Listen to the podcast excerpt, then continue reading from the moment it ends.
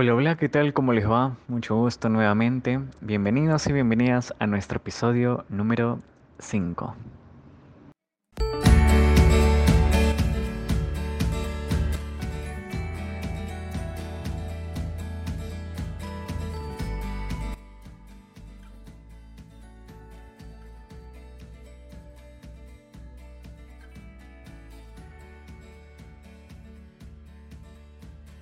Bienvenidos y bienvenidas a un nuevo episodio más, continuando con las sesiones de entrevistas psicólogos y psicólogas que están trabajando como psicoterapeutas desde distintos enfoques. Como sabemos, el objetivo de estas entrevistas es conocer un poco más eh, acerca de nuestros invitados y sobre su práctica bajo el enfoque en el cual vienen trabajando como psicoterapeutas. De repente también podrían salir algunas anécdotas y experiencias que puedan ser de mucha utilidad para ustedes quienes nos están escuchando.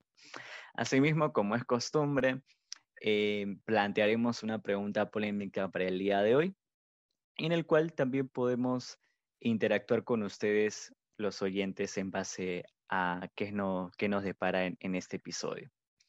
Para el día de hoy tenemos un gran invitado, eh, a un representante del enfoque cognitivo-conductual y le damos la bienvenida y el pase al psicólogo Ismael Albarrán Chávez.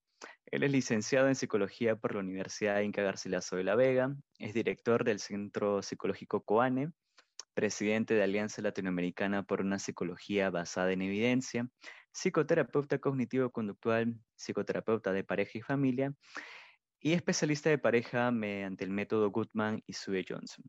Muchas gracias Ismael por asistir, muchas gracias por estar con nosotros. Si hubiera algo que te gustaría agregar a la presentación, adelante.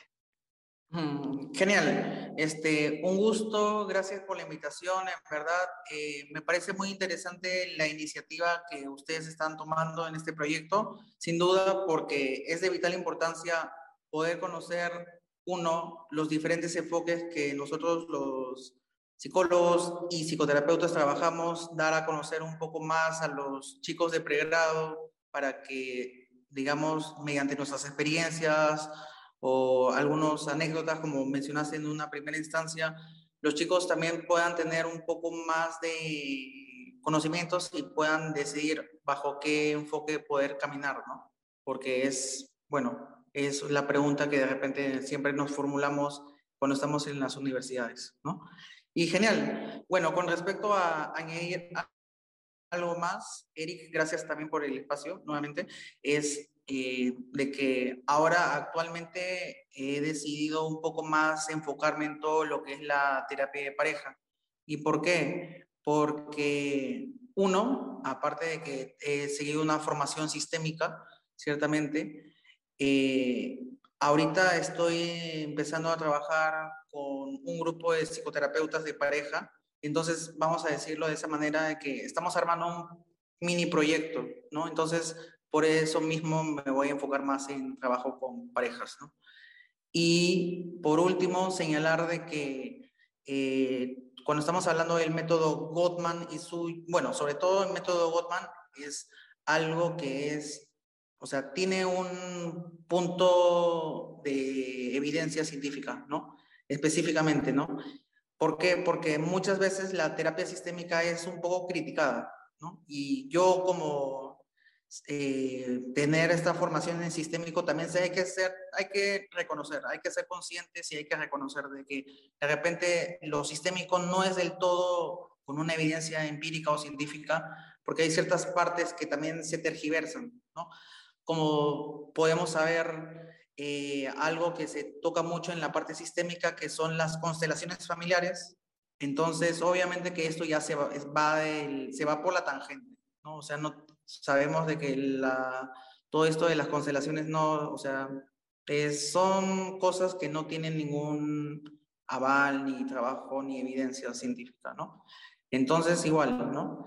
Eh, y bueno, hablando específicamente de Gottman y cuando estamos hablando del método Sue Johnson, que es la terapia focalizada en emociones, es igual importante, ¿no? Porque algunas veces cuando estamos hablando en el sistema de pareja, eh, hay muchas personas que van a estar pasando por diferentes situaciones. Eh, el 85% de los casos se ve con el tema de infidelidades, ¿no? Entonces, las personas vamos a decir que desbordan sus emociones. Por eso lo de Sue Johnson también es importante, ¿no? Pero bueno, para no también este, irme por las jamas, eh, eh, por eso estoy comentando que voy a enfocarme un poco más por este mini proyecto, decirlo de esa manera, eh, para trabajar más con parejas, ¿no? Tengo que especializarme un poquito más, ¿no? Eso, eso sería Eric, y gracias por ello. Bien, muchas gracias, Ismael. Mm, definitivamente estamos encantados. Aquí Brenda también nos está acompañando. Y, sí, bienvenidos sean también las propuestas que, que estás mencionando. No sé si ibas a mencionar algo por ahí, Brenda. No, simplemente también darles la bienvenida a este nuevo episodio. Esperamos que pues surjan muchas dudas y también si es que hay, digamos, algún comentario, tienen toda la libertad de poder hacerlo. Y pues podemos empezar, Eric. Muchas gracias también. Bien, bacán, Brenda. Bueno, Ismael, te explico brevemente cómo va a ser la estructura del día de hoy. Voy a iniciar con algunas preguntas iniciales y bueno, la segunda parte de la entrevista se va a encargar mi gran amiga Brenda. Iniciamos. Bien, Ismael, eh, retomando un poquito a los orígenes, a las raíces quizás de tus primeros años de formación en psicología, ¿cómo decidiste estudiar tu psicología? Ya, perfecto. Esa pregunta es muy interesante, ¿no? Y, a ver, yo cuando estaba en quinto de secundaria, usualmente lo que se suele hacer es de que vienen diferentes universidades al, a la escuela, al colegio, ¿no? Y te toman una orientación vocacional y dices esto, ok, pasó esto, a mí me salió las, las tres respuestas, me salió primero ingeniería de sistemas, derecho y, sin mal no recuerdo, economía.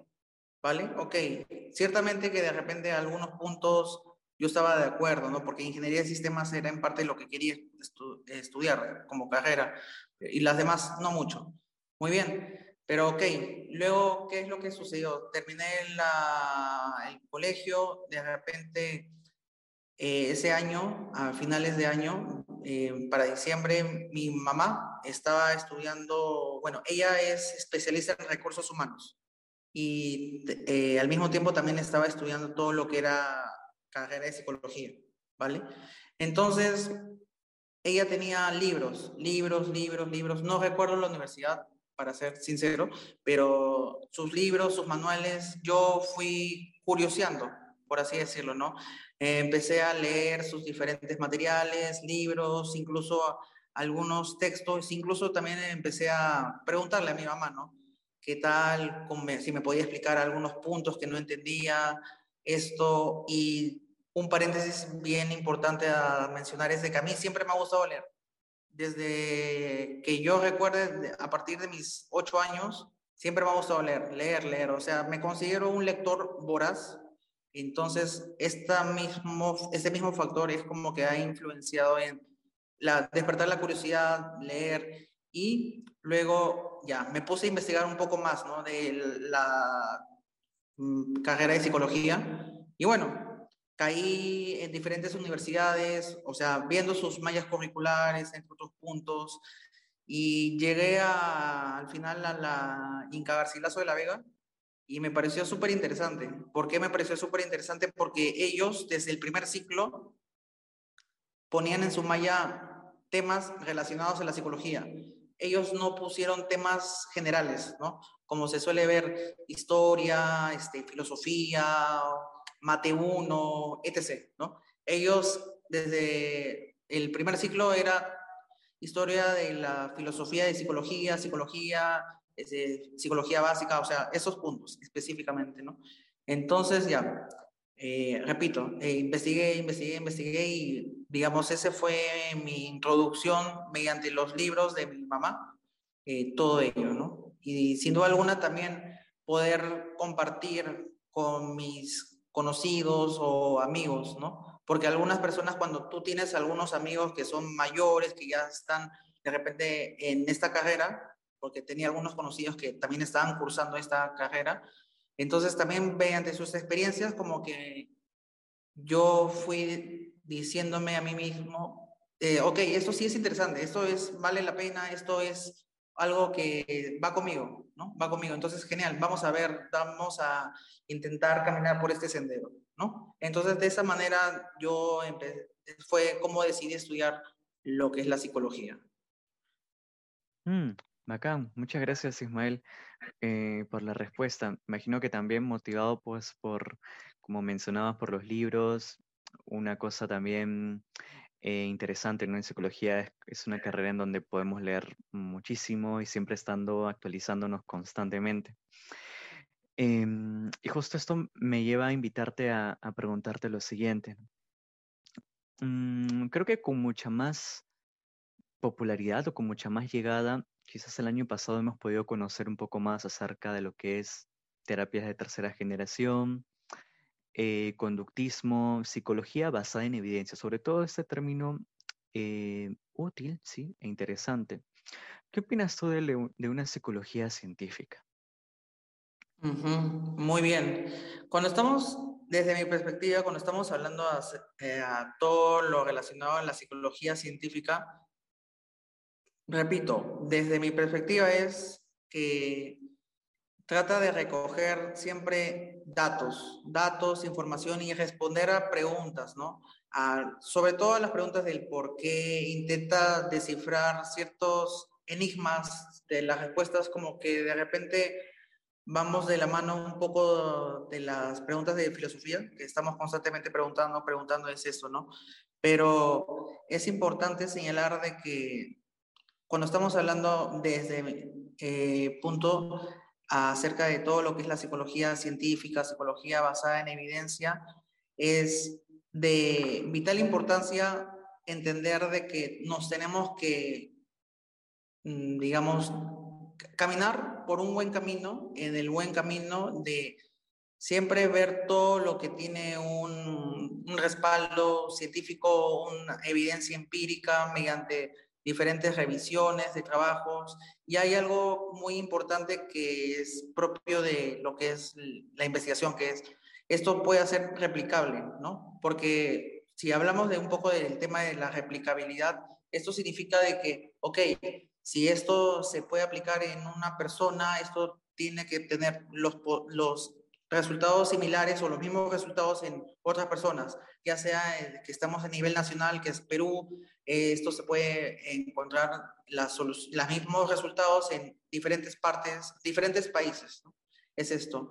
Y, repito, es también muy importante para los profesionales guiarnos por una psicología científica, una psicología basada en evidencia, psicoterapias basadas en evidencia, para poder siempre dar la mejor atención a nuestros consultantes, ¿no? ¿Por qué? Porque nuestro trabajo es con personas, o sea, estamos trabajando con personas y ciertamente las personas vienen a nosotros porque de repente están pasando por un mal momento, están teniendo alguna situación que los está quejando y que no los deja avanzar, ¿no? Entonces siempre es ello, ¿no? Porque también se tiene que mencionar todo lo que son las psicoterapias basadas en evidencia, porque como sabemos, hay algunos puntos como de repente algo que se suele mencionar mucho, ¿no? De repente eh, mucha crítica al psicoanálisis, entre otros puntos, y diferentes enfoques, ¿no? Corrientes de la psicología pero entender de que esto es importante revisarlo, tener en consideración, porque hay algunas veces en las cuales en vez de estar a poder darle una orientación o un acompañamiento adecuado, eficaz a la persona que viene en consulta, vamos a estar alargando algunas veces las sesiones. O sea, y esto es contraproducente para la persona, ¿no? Muchas veces. Y además también señalar de que las nuevas psicoterapias actuales, como de repente, para mencionar alguna, ¿no? Eh, hay muchas cosas que se ven en las redes sociales, tales como la angeloterapia, la terapia en rocas, en imanes, muchas cosas, ¿no? Entonces también es considerar esto de vital importancia porque hay muchas personas que quieren soluciones al momento y estas nuevas psicoterapias ofrecen eso, ofrecen soluciones milagrosas, soluciones que de repente en dos pasos vas a poder tener la solución a tu depresión, a tu ansiedad o a tus diferentes conflictos, ¿no? Entonces es importante siempre movernos con algo científico, sin duda alguna. Eso sería con respecto a la pregunta, Erika. Mm, bien, gracias Ismael. Has mencionado varios términos también interesantes, dentro de ellos la replicabilidad em, y sobre todo, ¿no? Cómo es que los consultantes, las personas, los clientes, los pacientes, según el término que, puedan manejar también, mm, recurren hacia nosotros, hacia los profesionales de la psicología o de, la salud psicológica o, mental, si me permiten el término, en base de, de un proceso para poder reorientarse y, bueno, y seguir también con aquello que desean para, para, para sí mismos, ¿no? para sus propias vidas. Y como mencionabas, esto permite em, tener procesos mm, validados ampliamente em, con amplia evidencia. Bien. Em, la siguiente pregunta también tiene que ver mucho con, este acercamiento con los consultantes, con, los clientes, con los pacientes. ¿Cómo es que decidiste inclinarte por em, este enfoque, en este caso la, terapia cognitivo-conductual? ¿Y con cuáles de mm. ellos, porque sabemos de que son distintos, al menos en cuanto a los autores, con cuál de ellos eh, sueles trabajar o soliste trabajar en, un momento eh, dicho sea de paso, de, la misma formación. Perfecto. Muy bien. Eh, ¿Cómo me decidí inclinarme por la TCC, no? Ok. Eh, cuando estaba en todo lo que son los años de la universidad, siempre va a haber docentes, ¿no? Diferentes docentes, área clínica, social, bueno, las diferentes ramas que conocemos de la psicología. Muy bien. Entonces, en una oportunidad me tocó un docente que tenía esta formación bajo la TCC, ¿no? Entonces, mm, a mí, vamos a decir, y no lo voy a negar, ¿no? Mayormente en las universidades nos enseñan lo que es el psicoanálisis. Psicoanálisis, o sea, eh, la primera, el primer acercamiento que tuve con el psicoanálisis me cautivó. Me cautivó porque, uno, el docente era bien genial, bien claro explicando todo. Y sonaban cosas interesantes, ¿no? O sea, de repente en ese primer acercamiento me gustó mucho, pero ciertamente luego cuando ya vi, este, recuerdo que era la terapia cognitiva, si no me equivoco, el curso, me tocó este docente, igual, el primer acercamiento con la tesis, o sea, la parte cognitiva, pero el docente siempre hablaba desde la TCC, vamos a decirlo un poco más. Entonces, me, me cautivó un poco más me cautivó un poco más y además el profesor siempre nos decía de que nosotros tenemos que entender de que eh, cada persona es un mundo, es decir, que cada persona tiene la interpretación de la realidad distinta a los otros. Entonces, eh, una de las frases que siempre me voy a llevar, bueno, lo tengo presente hasta ahora, es de que el docente siempre nos decía de que si en caso nos interesemos en trabajar bajo el enfoque cognitivo-conductual, vamos a poder, uno, descubrir de que este enfoque es muy bonito y es complejo, toma un poco de tiempo porque es una combinación de diferentes puntos, pero es uno de los que más eficacia ha podido demostrar, ¿no? ¿Por qué? Porque yo te estoy hablando, cuando estaba en la universidad, te, estoy hablando de por lo menos de, a ver, 2011 o sea, desde 2011 hasta el 2015 aproximadamente, ¿no? Entonces, ahí en esos tiempos eh, era un poco más usada el tema de la depresión, la ansiedad, bajo el enfoque de la TCC, ¿no? Entonces, el docente siempre hablaba esto, de que nosotros tenemos que también apuntar, aparte de estar, o sea, guiándonos por la rama, que sea clínica, orga, entre otros, siempre también tenemos que ir a apoyar siempre a los consultantes con estas temáticas que estaban, vamos a decirlo, en, esos, en esos años tenían un poco más de fuerza, ¿no? La depresión, la ansiedad. Y la TCC, el docente siempre nos decía que, aparte de que es eficaz, también vas a poder enseñar al consultante muchas cosas, porque hay algo que se llama la psicoeducación, y él nos decía, mediante la psicoeducación va el consultante, uno, entender cuál es la problemática que está atravesando. Dos, va a poder interiorizar o darse cuenta de muchas cosas y cuando el mismo consultante se da cuenta, es el primer peldaño del verdadero inicio de la mejora. ¿Por qué? Porque el mismo consultante, de repente, cuando tú le expliques cosas o mediante la psicoeducación, él va a poder, eh, el consultante va a poder entender, va a poder hacer un cambio de paradigma, ¿no? De repente el consultante veía que todo era, vamos a decirlo, de color negro, pero mediante la psicoeducación va a poder entender de que no todo es negro, sino que es un color medio gris, va a haber diferentes opciones, va a tener eh, eh, la misma persona un abanico de opciones por los cuales él puede estar caminando, ¿no? Y la, el, trabajo del profesional es poder dar un acompañamiento correcto, ¿no? Entonces, igual, o sea, por los mismos comentarios de la eficacia, por los mismos hechos de estar trabajando con las personas, porque a mí siempre me ha gustado un poco enseñar, enseñar, o sea, hablar, enseñar. Un punto muy importante para mí es el tema de la, del, que si tú enseñas a una persona, o sea, mediante, o sea, hablando, es algo más valioso porque la persona puede aprender de ti y tú aprendes un poco de la persona, ¿no? Es entonces en ese ámbito. Y bueno, eh, por eso me incliné, ¿no? Y con respecto a la pregunta de bajo qué, o sea, bajo qué autor, vamos a decirlo, yo terminé la universidad y antes de terminar la universidad, vamos a decirlo como que para ahorrar tiempo, ya estaba encaminándome por lo que es la TCC. Me fui a, por recomendación de este docente, me fui a, a seguir una formación en todo lo que es TCC.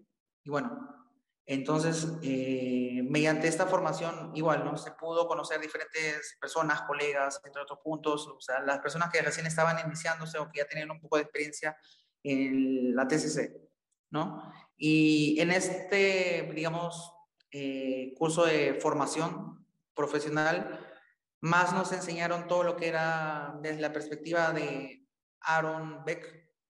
Y hay algo que el docente de esa formación profesional nos decía, es de que nosotros siempre tenemos que estar trabajando bajo, centrarnos en las soluciones, o sea, un enfoque centrado en soluciones. ¿Por qué? Porque una característica particular de la TCC es de que nos vamos a estar enfocando en el presente. No es necesario, digamos, estar eh, hurgando en el pasado, estar buscando, como se suele decir, una explicación extraordinaria, ¿no? O sea, sentarse en el presente, centrado en soluciones en el presente, en el aquí y la ahora, como se suele decir, ¿no? Es importante ello. Entonces, eso fue como, digamos, me incliné, tuve una, una atracción, un gusto, ¿no? Una tendencia hacia la TCC y bajo lo, lo de Aaron Beck en particular, ¿no?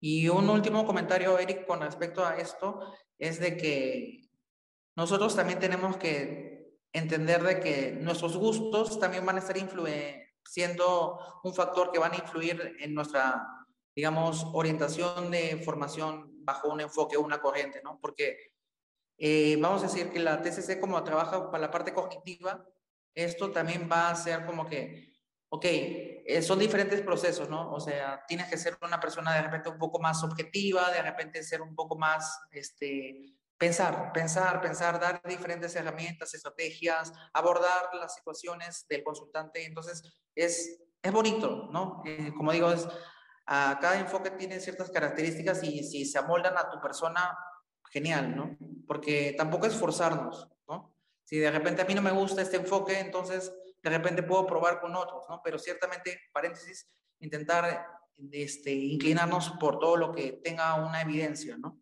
O sea, no es que de repente mis amigos o la mayoría de mi promoción se está yendo por digamos, el psicoanálisis, o porque de repente es algo tan circular que de repente en mi universidad hablaban tanto de psicoanálisis, entonces ya, pues que si me hablan tanto de psicoanálisis, ya me voy a meter en, en ello, ¿no? O sea, es también tener esta consideración de que si eh, se amolda un poco a mi persona, a mi personalidad, vamos a decirlo, bacán, o sea, vamos por el camino, ¿no? Eh, al fin y al cabo, es una decisión muy importante, ¿no? Porque cuando estamos hablando de una formación profesional bajo esta, o sea, algún enfoque, mayormente son un año y medio, dos años. O sea, es una decisión que se tiene que tomar con bien, o sea, hacer un análisis y verlo si va o no va conmigo. Eso sería para estar finalizando la respuesta a la pregunta formulada. Hmm, bien, Ismael. me parece que igual nos dejas mm, una invitación en la reflexión, ¿verdad? Acerca de cómo es que podemos elegir en base también a cómo vamos conociéndonos en el trayecto, eh, ¿no? Nuestros factores de personalidad, habilidades, y, y, también teniendo en cuenta qué es lo que funciona dentro del campo. Eh, bien. Eh, igual, indirectamente, ha sido comentándonos acerca de, eh, acerca de la eficacia, acerca de la replicabilidad en, en consulta, en sesión, en bordear siempre o estar muy, muy presente con la objetividad al momento de abordar a los consultantes.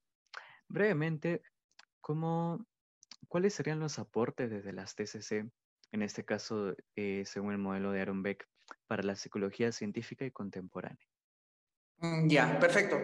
Esa pregunta es muy interesante porque cuando estamos hablando un poco de la TCC, tenemos que tener en consideración, bueno, desde la perspectiva eh, es, vamos a tener en consideración cuatro pilares, que sin estos pilares obviamente, pues, o sea, no tendría mucho sentido, vamos a decirlo, la TCC, ¿no? Y estos pilares que son eh, el, aprendizaje, el aprendizaje clásico, el operante, el social y cognitivo. Por eso se dice que la TCC es un poco como que compleja, porque aborda muchos pilares y estos pilares es, o sea, hay que dedicarle tiempo, ¿no? Porque cuando estamos hablando de, de repente clásico y el aprendizaje clásico y operante, es como que nos va a tomar un poco de tiempito, vamos a decirlo de esa manera, poder entenderlo, ¿no? Entenderlo. Igual, el aprendizaje social y cognitivo, igual forma, ¿no?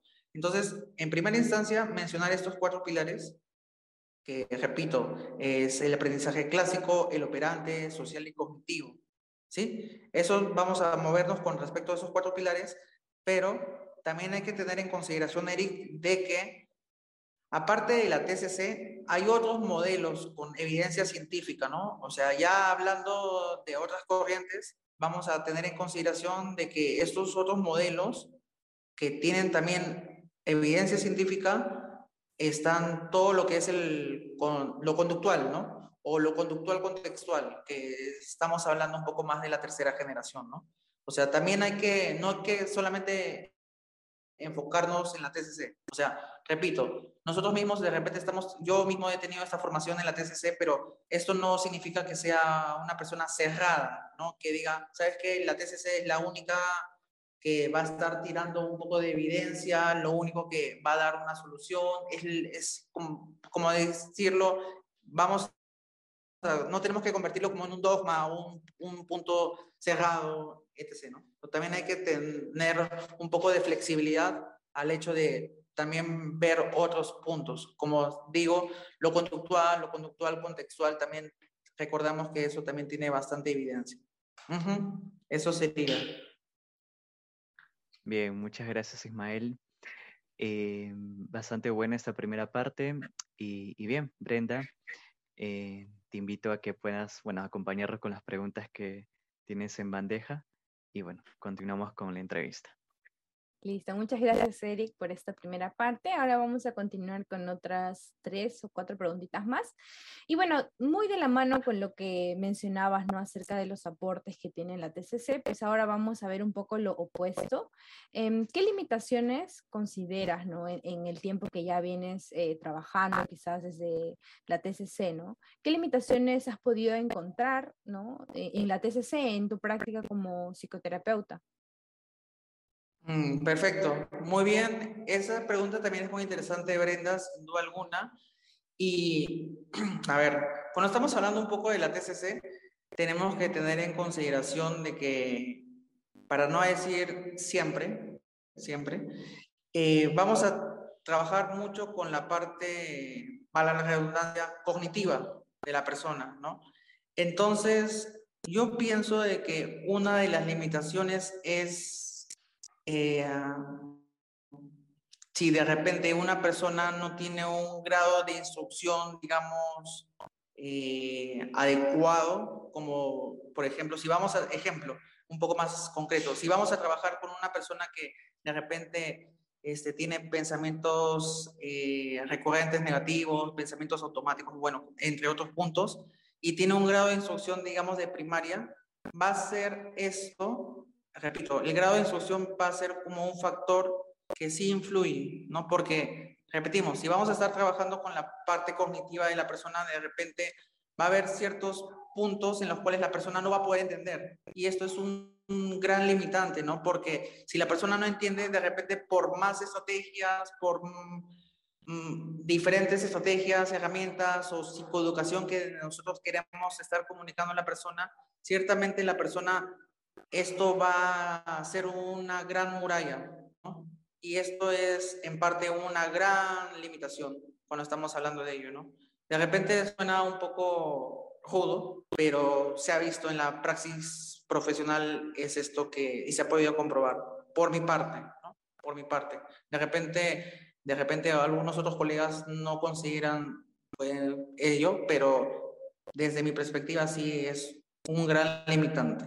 Esa sería este, la respuesta a la primera pregunta, Brenda. Muchas gracias, Ismael. Em, entonces, esto quiere decir que, digamos, no se utiliza TCC con niños, eh, bueno, más que todo con niños, ¿no? Porque generalmente a esta edad todavía no tenemos desarrollado el lenguaje, eh, porque ya de la adolescencia para adelante, pues ya hay una comunicación más, más fluida, quizás hay un pensamiento más abstracto, ¿no? Eh, eso, ¿no? Quería saber si es que no hay una TCC para niños o de repente en tu práctica si has podido ver o por la experiencia de alguno de los colegas.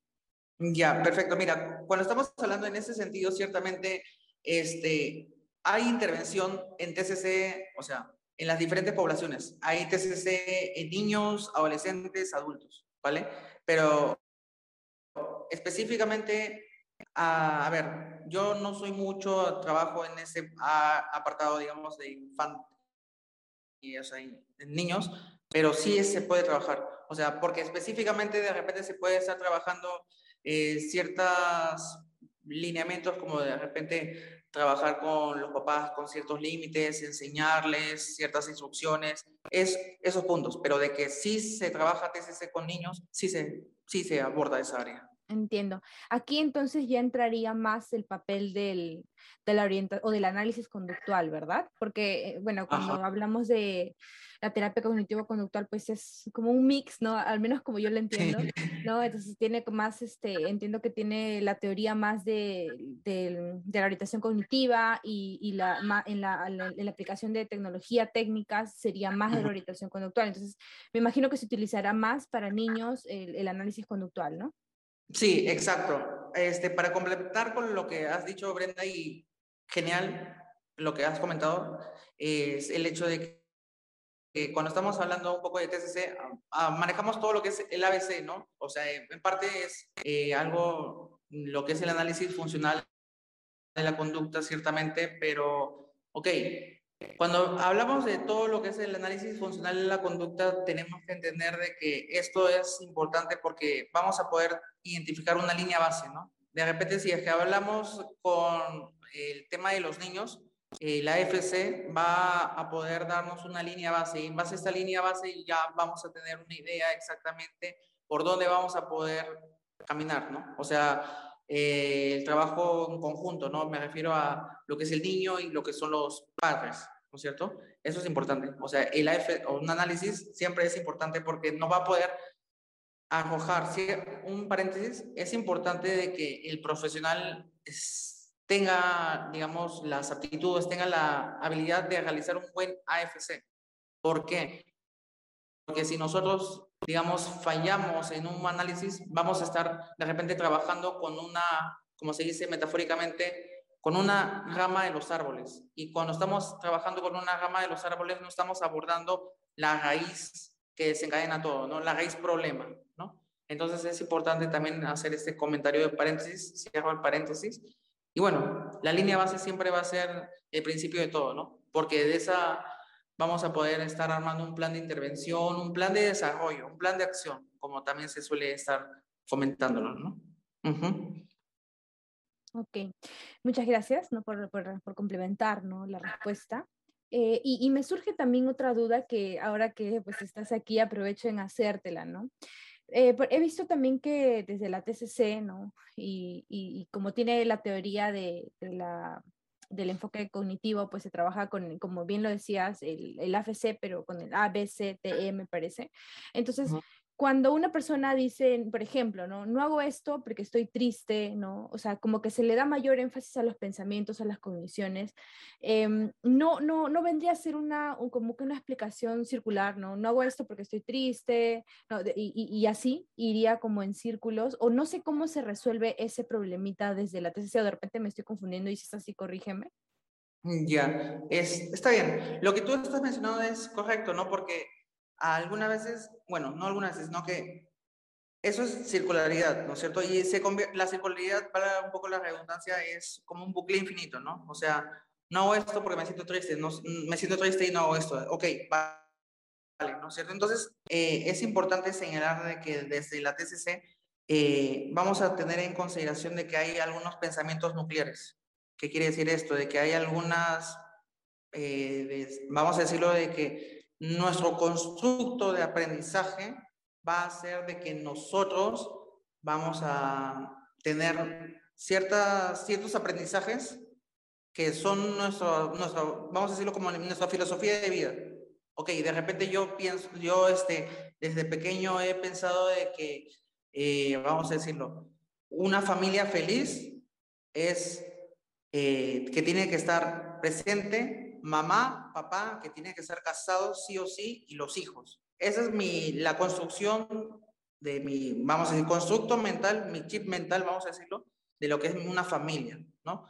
Entonces, de repente, en base a esto, si yo estoy teniendo una dificultad de pareja, o sea, digamos, viendo un proceso de separación, divorcio, viendo que se está desgastando mi relación, entonces yo me aferro a esto, ¿no? A esta creencia, ¿no es cierto?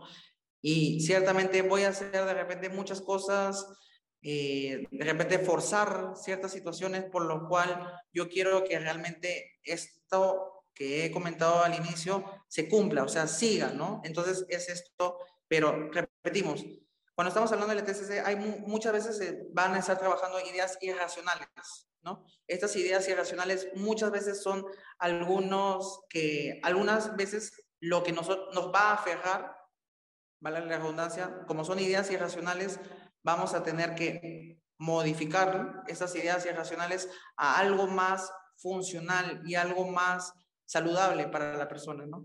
Porque si nosotros nos vamos a estar dejando, digamos, mover, bueno, claro, sería, vamos a decirlo de esa manera, dejarnos mover por las ideas irracionales, vamos a, sí o sí, vamos a estar terminando más tensos, vamos a estar generando un malestar, ¿no? Un pequeño ejemplo es, digamos, yo he tenido una mala experiencia en mi última relación de pareja, ¿no es cierto? Entonces, mi ex me ha sido infiel. Entonces, ¿esto qué es? ¿No es cierto? Esto ha dejado en mí un aprendizaje mediante una, este, una experiencia negativa, ¿vale? Pero este aprendizaje que estoy teniendo, yo lo sobregeneralizo y me voy por la tangente, me voy por el extremo y digo, ok, mi ex ha sido, me ha sido infiel. Entonces, todas las mujeres son infieles, ¿vale? Entonces, esto es sobre generalizar, sobre generalizar, disculpen. Es meter a todas las mujeres en el mismo saco porque de repente tienen una mala experiencia, ¿no es cierto? Entonces, esto es lo que me va a estar, digamos, poniendo un limitante y de repente establecer una relación de pareja o si tengo una relación de pareja voy a estar muy inseguro porque voy a estar constantemente en temor, en miedo de que se vuelva a repetir algo que ha pasado con mi ex, ¿no? Entonces, eh, lo importante desde la TCC es poder trabajar estos pensamientos. Repito, de lo irracional, porque muchas veces de repente la persona, repito, es algo irracional, ¿no? Pero modificarlo, ayudar, enseñar, orientar, acompañar a la persona de que esto tiene otra perspectiva, mover, cambiarlo hacia algo más funcional. Y la persona obviamente que de forma progresiva va a estar viendo un poco de cambio, ¿no es cierto? Eso es un pequeño ejemplo, Brenda. Ok, muchas gracias. Sí, me queda mucho más claro. Y a la par que se van trabajando estas cogniciones o estas creencias irracionales, se van utilizando otras estrategias, digamos, eh, no sé, desarrollo de habilidades o, de activación en caso, por ejemplo, de una depresión, e, en, el enfoque en la terapia cognitivo-conductual?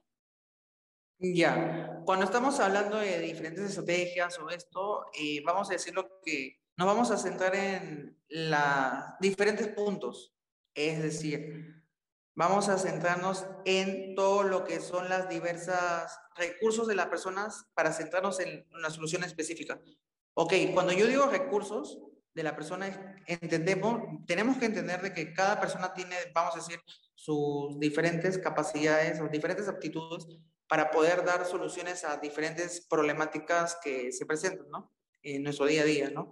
Entonces, de repente, ejemplo, ¿no? Si una persona es, es, un poco tímida, es un poco reservada, de repente tiene un poco de miedo a, establecer, a iniciar conversación en un espacio nuevo, ¿no es cierto? De repente un chico universitario que está ingresando al primer ciclo no conoce a nadie de los 40 compañeros, entonces es una persona que tiene un poco de miedo a estar iniciando conversación, ¿no? Entonces de repente acá, eh, mediante este ejemplo, quiero ah, reflejar de que la persona puede ser de que uno de sus recursos sea de que de repente sus habilidades sociales no estén en un nivel óptimo, por eso mismo sus propios recursos van a estar limitándolo, ¿no? Entonces, repito, es centrarnos en las soluciones con los recursos de las personas, ¿no? Porque, por ejemplo, si esta persona que estamos hablando en este ejemplo ok, tiene dificultades, es de repente darle algunas estrategias, enseñarle, ¿no? Es consolidar, ¿no? Porque repetimos, las habilidades sociales, o sea, todos las tenemos, ¿no? Pero de repente algunas personas las tenemos un poco más desarrolladas que otras, de repente algunas personas consideran de que pueden hacer el ridículo, por ejemplo, entonces es trabajar con la persona, uno, en esos recursos y potenciarlos, ¿no es cierto? Potenciarlos sin duda alguna para que repetimos, esta persona tenga estos recursos y los pueda aplicar en su día a día, ¿no?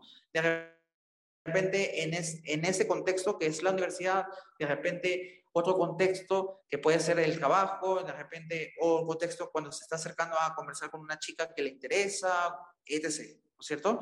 Es importante señalar ello, ¿no? ¿Por qué? Porque acá también tenemos que entender, como dije en una primera oportunidad, de que estamos trabajando con personas y como tales, vamos a tener diferentes virtudes, defectos, nuestros propios limitantes, nuestros propios recursos.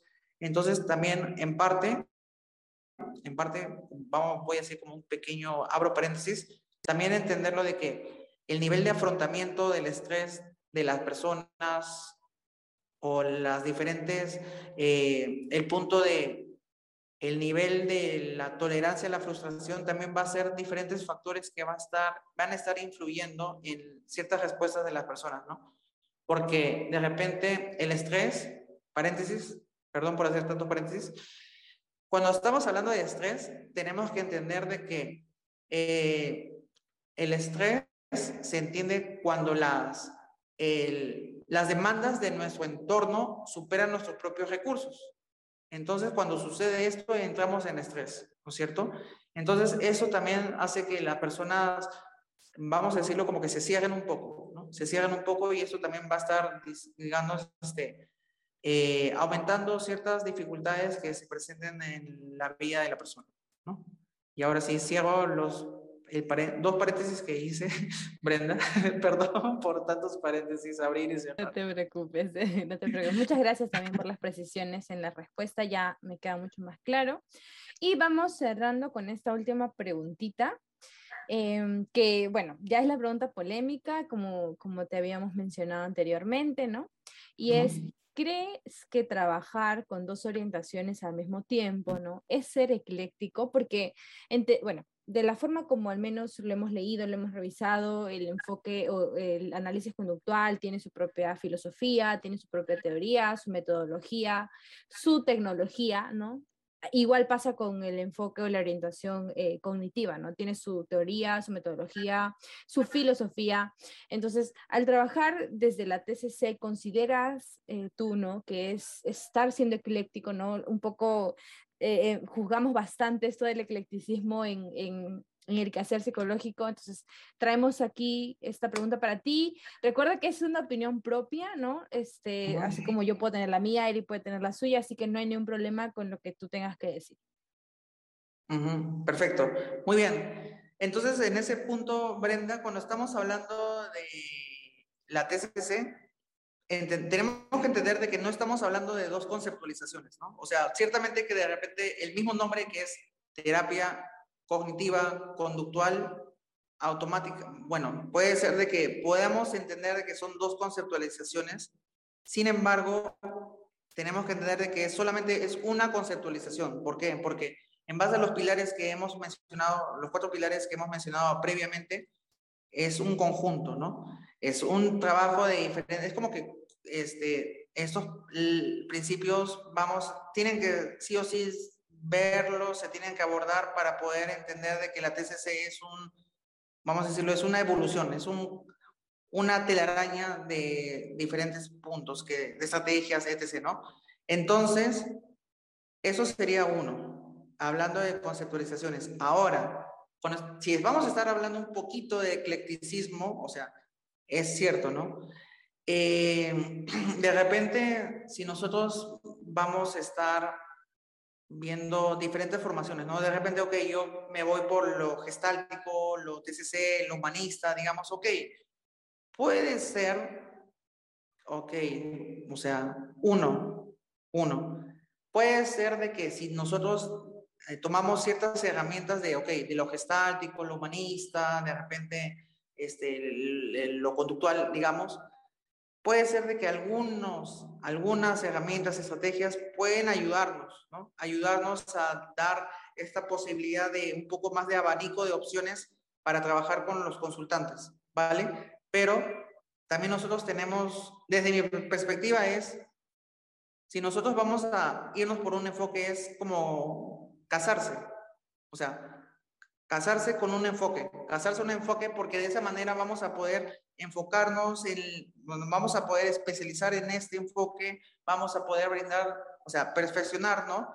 estrategias, vamos a poder tener diferentes supervisiones clínicas, que este punto también es muy importante, ¿no? Es la práctica, o sea, práctica, práctica, práctica, porque al fin y al cabo la práctica, como se suele decir, hace el maestro, ¿no? Es esto muy importante. Entonces, eh, yo no estoy muy de acuerdo con el eclecticismo, a, pesar de que muchos colegas digan sí, pero entonces si yo tomo un caso de repente de depresión, ¿no? Este, puedo estar eh, usando alguna estrategia de lo psicoanalítico, lo gestáltico, entonces mm, depende, ¿no? De a mi paciente, como se suele decir también, este, le aplico lo dinámico, lo psicoanalítico, ok, no lo resuelve, entonces voy a lo gestáltico. Entonces veo cuál va a ser más, mm, digamos, productivo o algo más este, de beneficio para el consultante.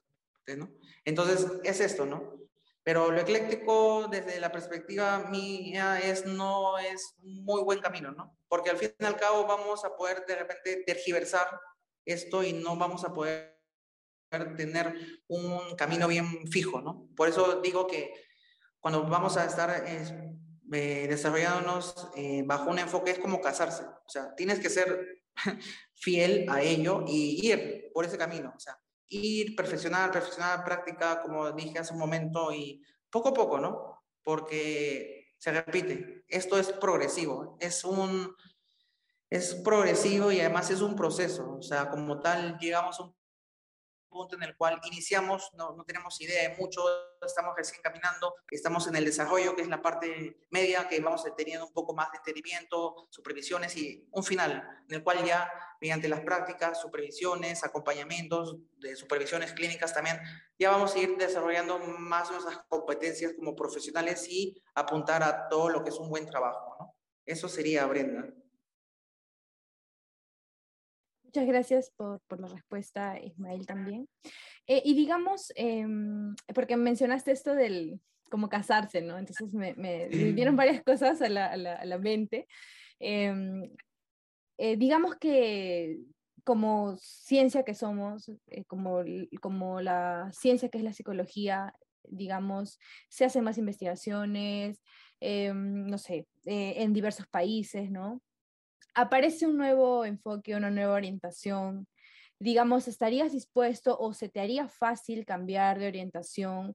Eh, porque después de haber revisado, después de haber hecho esta, eh, no sé, pues esta revisión exhaustiva de estas investigaciones nuevas y que realmente demuestran eficacia, ¿se te haría fácil, digamos, migrar, no sé cómo decirle, utilizar esta nueva eh, tecnología, ¿no? Porque la psicoterapia es una tecnología.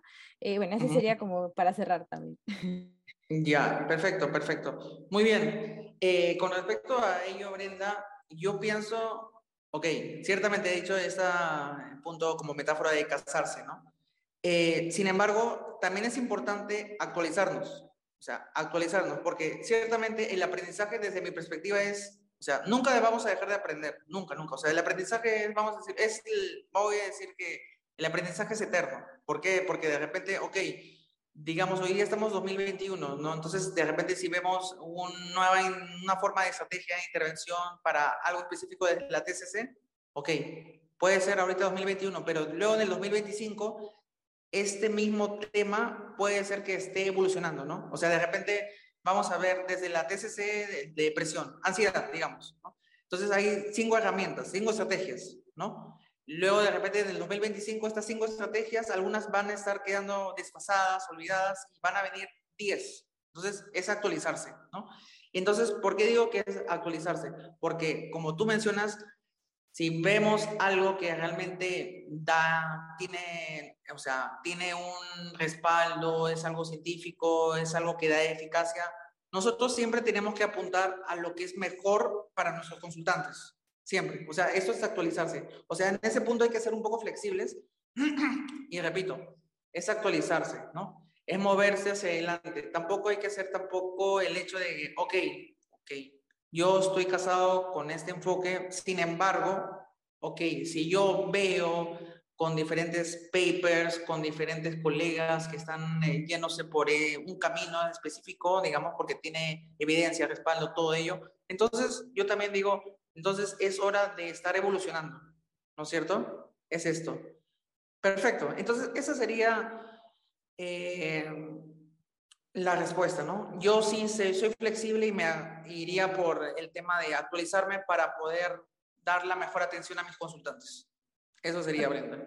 Totalmente, totalmente, psicólogo Ismael. Sí, es ese desapego, ¿no? Ese desprendimiento de, de, de la orientación. Sabemos que pues toma años prepararse, aprender, ponerlo en práctica, pero pues si la evidencia demuestra o, nos trae este, una, nueva, una nueva forma de trabajar, pues lo tendremos que hacer, ¿no? Es poner al centro a nuestro consultante y como muy bien lo has mencionado. Y bueno, ya a manera de despedida, eh, ¿hay algún consejo que les darías a los estudiantes de psicología, a los futuros psicólogos? Mm, perfecto. Sí, hay un consejo que yo siempre, bueno, se suele decir y estoy, comparto con algunos colegas, ¿no?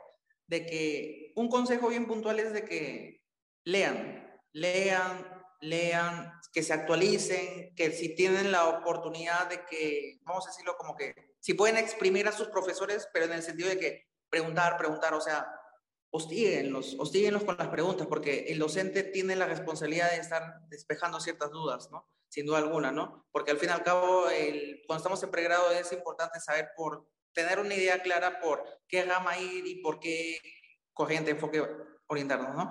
Y algo muy importante, Brenda, con respecto a este punto es de que nosotros tenemos que también actualizarnos y sobre todo apuntar a diferentes investigaciones, diferentes lecturas. Y acá hay algo muy importante tener en consideración. Muchas lecturas de esto, o sea, papers, o sea, trabajos de investigación, tesis, van a estar en inglés. O sea, el 90, vamos a decirlo que el 90% de, las, de estos casos, de, o sea, trabajos van a estar en inglés. Y digamos que el otro 10% en portugués. Entonces, una recomendación es que también practiquen, intenten irse por el inglés. O sea, si tienes un, un, un nivel básico, bacán, porque te puedes ayudar con el traductor, ¿no? pero recordando de que es muy importante también irse por las lecturas de inglés, porque son más actualizadas, ¿no? Más actualizadas, vas a poder estar, digamos, en la onda, estar en el presente, o sea, no quedándote con lo desfasado, con lo que ya, fue, ¿no? Entonces, ese, eso sería mi recomendación para los chicos que están estudiando, Brenda. Muchas gracias, psicólogo Ismael, y, creo que nos queda, ¿no? Este, este mensaje último, este consejo último que nos dejas de, así sea de, desde pregrado ya continuar con, con, lecturas actualizadas, de repente de los últimos cinco años, seis años, porque igual esto nos va a servir en nuestro quehacer, ¿no? Y bueno, con esto estaríamos finalizando. Muchas gracias nuevamente por eh, por haber eh, aceptado esta invitación a este pequeño espacio que estamos construyendo y pues esperamos volvernos a encontrar en alguna otra oportunidad. No sé si Eric quiera decir algo también. Ah, bien, gracias Brenda. Sí, encantado de haber eh, estado preguntando, sí, y también con, con las preguntas que vinieron después. Y, bueno, el mensaje que nos dejas al final, Ismael, Mm, bastante muy, muy bueno, creo yo, y es muy útil. A veces iniciamos la carrera, pero sin, sin nociones de qué no va a venir después. Y bueno, estas habilidades que ahora deberían ser como que entrenadas en etapas anteriores, bueno, bienvenido sea también en cuanto si lo tengan formado de manera básica, yo creo que lo pueden dar punche con ese aspecto.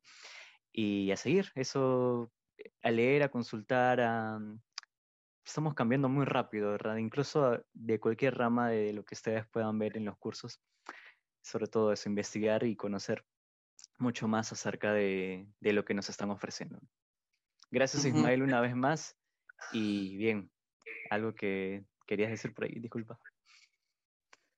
Perfecto, este, muchas gracias Eric, muchas gracias por la invitación, en verdad, y bueno, nuevamente felicitarlos por esta iniciativa que están teniendo, ¿no? Y, y nuevamente agradecer y poder compartir ese pequeño espacio con todas las personas que nos puedan estar oyendo, ¿no? Genial, genial, Eric. Y bueno, cuenta conmigo para alguna siguiente oportunidad. Te, dalo por hecho, no te preocupes. Igualmente, Brenda, un placer, un gusto poder compartir contigo, Brenda, y ha sido muy divertidas e interesantes las preguntas. Eso también. Muchas gracias. Ismael. Bueno, das el cierre tú, Brenda, doy el cierre bueno, yo, yo cierro. bueno, nada, decirles nada más que si tienen alguna pregunta, algún comentario, alguna información extra, quizás nos quieran corregir en alguna pregunta que hemos hecho mal, pueden ponerlo en los comentarios y pues los vamos a resolver, ¿no? Con la información que tengamos o pues igual podemos averiguar. Muchas gracias, nos vemos en el siguiente episodio. Chao, muchas gracias. Gracias.